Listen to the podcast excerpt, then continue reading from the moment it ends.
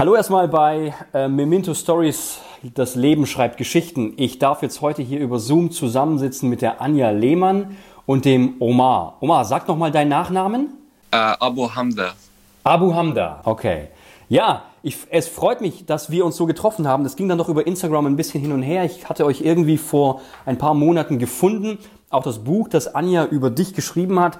Und es klang so interessant, dass ich Kontakt zu Anja aufgenommen hatte und gesagt hatte, kannst du uns nicht ein bisschen mehr erzählen über den Omar, der ja auch eine ganz bewegte Geschichte während dieser Flüchtlingskrise eben erlebt hat.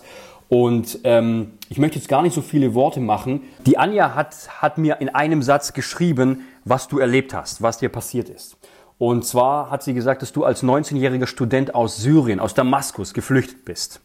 Und dass du alles zurückgelassen hast, was irgendwie ähm, da war. Kannst du uns das so ein bisschen erzählen, ja?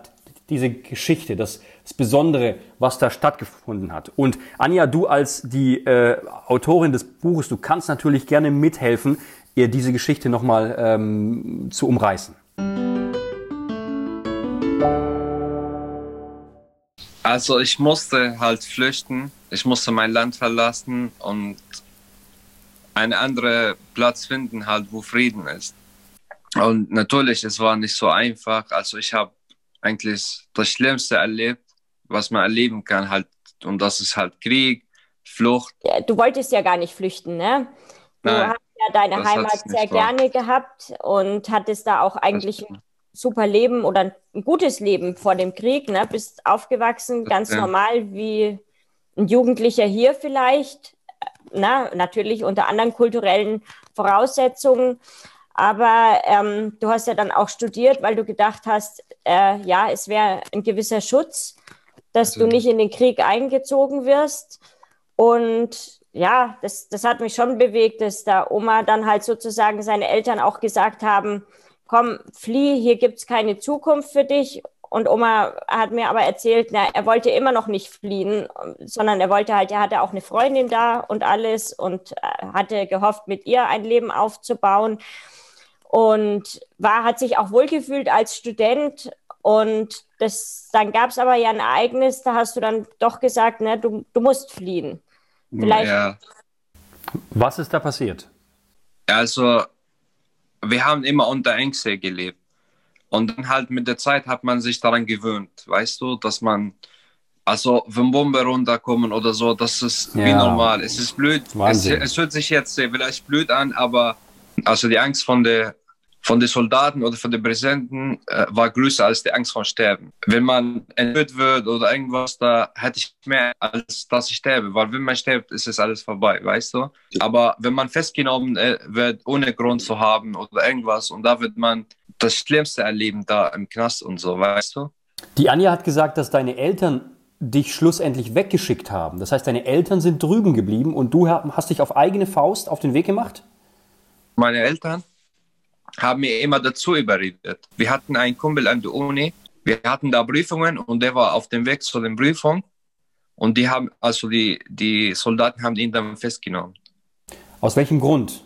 Sie nehmen einfach die Leute. Sie brauchen Leute entweder zu Soldaten oder es, es ist, wir haben so, wie kann ich sagen, im Wald gelebt, weißt du? Es gibt Okay. keine Gericht mehr, es gibt keine Gesetze, Ja, ja. gar nicht. Jeder macht, was er will. Und dann kam, nach zwei Tagen kam äh, seine Mutter zur Uni, hat nach ihm gefragt, ob ihn jemand gesehen hat oder so, aber der ist nicht gewesen an dem Tag an der Uni. Wir wissen nicht, was mit ihm passiert ist.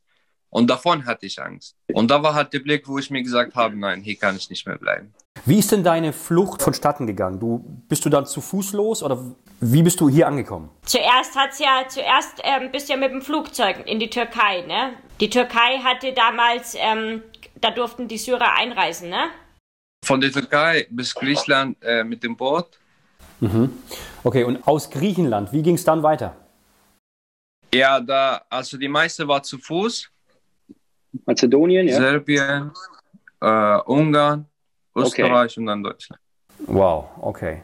Wie ist dir der, die Ankunft in Deutschland ähm, erschienen? Wie bist du aufgenommen worden? Ich musste erstmal äh, bei der Polizei bleiben, weil ich war der Einzige von der Gruppe, die mit mir gekommen ist, der Englisch gesprochen hat. Ach, okay. Und dann musste ich, genau, und dann musste ich äh, übersetzen und dann kamen noch andere Leute, andere Gruppen. Und deswegen bin ich da geblieben, um zu übersetzen. Was machst du heute, Omar? Ich arbeite bei Rewe. Ach so, du bist direkt bei Rewe in der Filiale. Ah ja, okay, schön. Anja, jetzt ist der Omar natürlich von ähm, Syrien hierher gekommen. Wo bist du in sein Leben gekommen? Wie bist du mit ihm in Berührung gekommen? Also ähm, ich, ja, ich schreibe ja hauptsächlich Bücher, aber nebenbei arbeite ich eben auch in, im Büro von unserem Familienbetrieb. Das ist eine Tankstelle. Also wir haben vier Tankstellen im ähm, fränkischen Raum. Und Omar hat sich irgendwann bei uns beworben. Äh, das ist jetzt mal nichts Außergewöhnliches eigentlich. Bewerben sich ja viele für Kassiererjob. Und dann hat eben mein Schwiegervater ihn eingestellt und dann ist mir, mir ist als erstes aufgefallen, dass er halt immer sehr höflich war mit den, mit den Kunden. Das hat mir gefallen. Und ähm, ja, dann bekommt man am Rande mit und irgendwann habe ich mal irgendwas, hast du gepostet, Oma, ich glaube irgendeinen guten Spruch oder was, das hat mir gefallen auf Instagram oder Facebook, ich, ich weiß es nicht.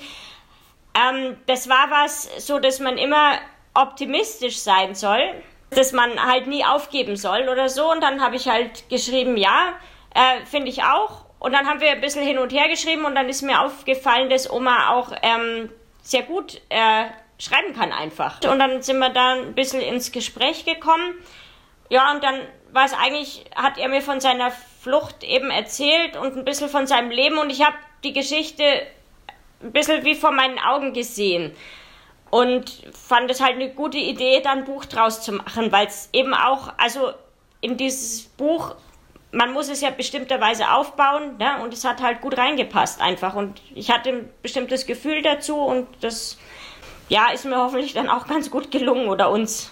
Wie hast du es genannt? Kannst du da dazu was, was sagen? Also das Buch ähm, heißt Sehnsucht nach Damaskus. Ist das Buch im freien Handel verfügbar? Ja, kann man überall kaufen. Also als E-Book, als normales Buch. Hättest du dir wahrscheinlich auch nicht gedacht, Oma, ne? dass es über dich eines Tages auch ein Buch gibt? Nee, ähm, eigentlich nicht. Schön, ja. Okay. Der Buchtitel heißt ja Sehnsucht nach Damaskus. Wie fühlst du dich? Ähm, fühlst du dich hier jetzt zu Hause oder ist dort dein Zuhause? Wie, was sagt dein Herz? Ja, ja als Herz sagt, zu Hause bleibt immer zu Hause, weißt du?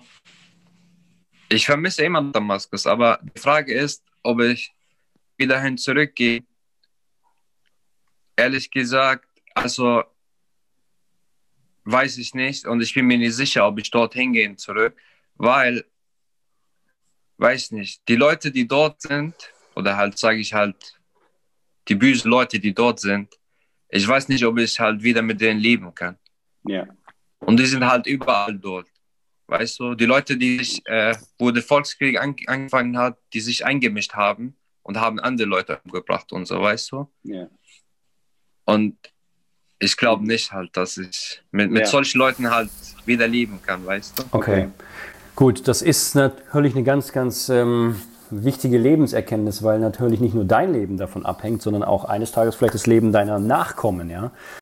Gut, ich danke euch erstmal für dieses doch kurze, aber intensive Gespräch.